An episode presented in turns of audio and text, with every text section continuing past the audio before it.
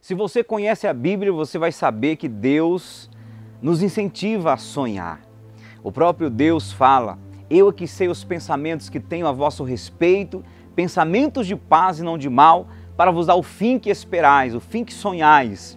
Então Deus está falando: Eu tenho pensamentos a vosso respeito e quero é, trazer para vocês aquilo que vocês sonham, aquilo que vocês esperam, porque existe uma maneira de sonhar dormindo e existe a maneira de sonhar acordado. E sonhar dormindo, você sabe, é quando você dorme e aí você tem sonho bom ou sonho ruim. Alguns sonhos a gente sabe que é Deus que está dando para nos levar a um propósito e existem sonhos que a gente sabe que não é Deus que está dando, é o inimigo que está ali infiltrando de alguma maneira para perturbar. E outros sonhos são mesmo de dormir de barriga cheia, né? Mas o fato é que nós podemos sim ter sonhos e Deus falar conosco por meio de sonhos que sonhamos dormindo. Mas existe o sonho que sonhamos acordados, que são pensamentos, que são visões, que são propósitos de vida, e é o que eu estou falando aqui agora. Deus sonha conosco. E considerando que a Bíblia diz que Deus não dorme, então ele sonha acordado. E sonhar acordado é ter meta, é ter foco, é ter propósito de vida. E o que Deus tem para nós, o que Deus pensa a nosso respeito, são somente coisas boas. Eu aqui sei os pensamentos que tenho a vosso respeito, pensamentos de paz e não de mal para vos dar o fim que esperais. Aí Deus fala: vocês vão lutar, vocês vão me invocar, vão me buscar e vão me encontrar e eu serei achado de vocês. Bom, nós vamos perceber que quando Deus levantou pessoas na Bíblia para cumprir um propósito na vida delas, ele colocou um sonho, ele injetou um sonho no coração de cada uma delas. Abraão, por exemplo, Abraão, sai da tua terra, do meio da tua parentela e vai para um lugar que eu vou te mostrar. E Abraão então faz isso, começa a obedecer a Deus e vai para um lugar que Deus iria mostrar para ele. Lá na frente parece que Abraão começa a dar uma desanimada e Deus diz: Abraão, não esqueci a promessa, eu vou fazer de você pai de muitas nações. E aí Abraão se anima novamente e começa a andar obedecendo a Deus e andar por caminhos que ele acreditava que Deus estava guiando ele. Lá na frente parece que Abraão começa a desanimar de novo, que ele começa a dizer: Deus, e aí? O Senhor me enriqueceu, o Senhor me abençoou. E agora, a minha herança ficará para quem? Para o meu servo em casa? E Deus fala: não, virá de ti o descendente que vai ser pai de multidões, e através dessa descendência eu vou abençoar toda a terra. E então você percebe que Deus vai alimentando é, o propósito de Abraão, a missão de Abraão, por meio de sonhos, dando promessas para que ele então pudesse sonhar acordado. Moisés, Moisés é o homem que Deus chega para ele e diz: Moisés, você vai ser o meu libertador, vai libertar o povo do Egito, vai tirar do Egito e vai levar para uma terra que mana leite e mel. Então Deus ia falando o que iria acontecer lá na frente. Moisés então era motivado por aquilo que Deus estava falando com ele. José, Deus dá sonhos para José enquanto ele dormia. E ele sonhava sobre o quê? Sonhava sobre o sol, a lua e as estrelas se prostrando diante dele.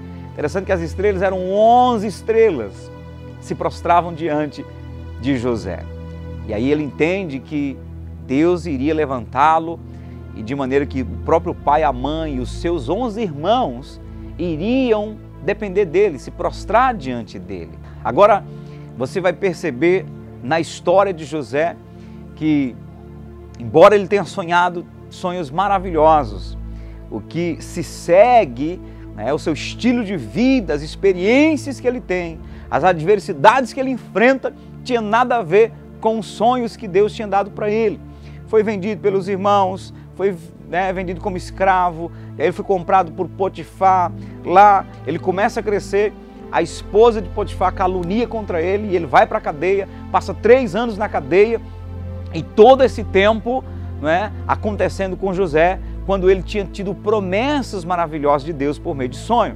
Agora, o que fazia José se manter de cabeça erguida, dizer eu não pecarei contra o meu Deus e manter uma postura firme como quem estava vendo algo além do que os olhos estavam vendo. Os sonhos que Deus plantou no seu coração. Deus falou que ele seria um homem grande e ele marchou, manteve-se na postura de homem de Deus até se cumprir aquilo que Deus tinha falado com ele. Então eu não tenho dúvida de que o que alimentava José e fazia com que ele tivesse a postura que ele tinha eram os sonhos que Deus tinha dado para ele. E eu quero te dizer que Jesus, ele alimenta nossos sonhos. Ele falou para os discípulos: vocês não vão ficar sozinhos, eu vou enviar o Consolador para estar com vocês. E além disso, eu voltarei e venho buscar vocês e levarei vocês comigo para que onde eu estiver, estejam vocês também. Vocês vão viver a eternidade comigo, além de reinar comigo durante um tempo. Com cetros de ferro, vocês vão reinar comigo as nações, sobre as nações. E você percebe Jesus prometendo, não somente quando ele estava com os discípulos, mas sobretudo quando ele veio na visão de Apocalipse, dizendo quem nós seríamos nele se fôssemos vencedores.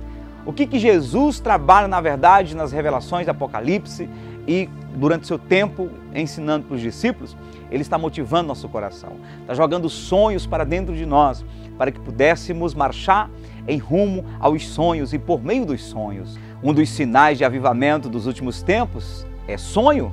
Deus fala e os velhos anciões voltarão a sonhar. Eu quero motivar você a sonhar. Sonhar acordado. Por isso que é importante ler a Bíblia, meditar na Bíblia, porque quando eu leio a Bíblia eu começo a ter palavras de Deus para a minha vida pessoal.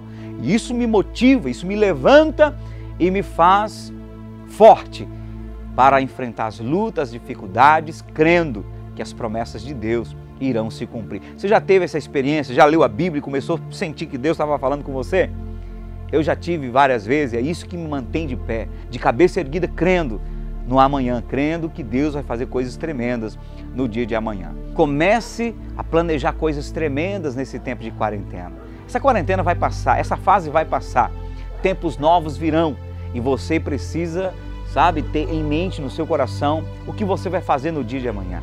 Comece a sonhar, comece a escrever, comece a falar, expressar aquilo que você crê que Deus vai fazer na sua vida.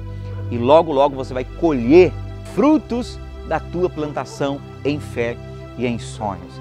Ninguém vai além dos seus sonhos.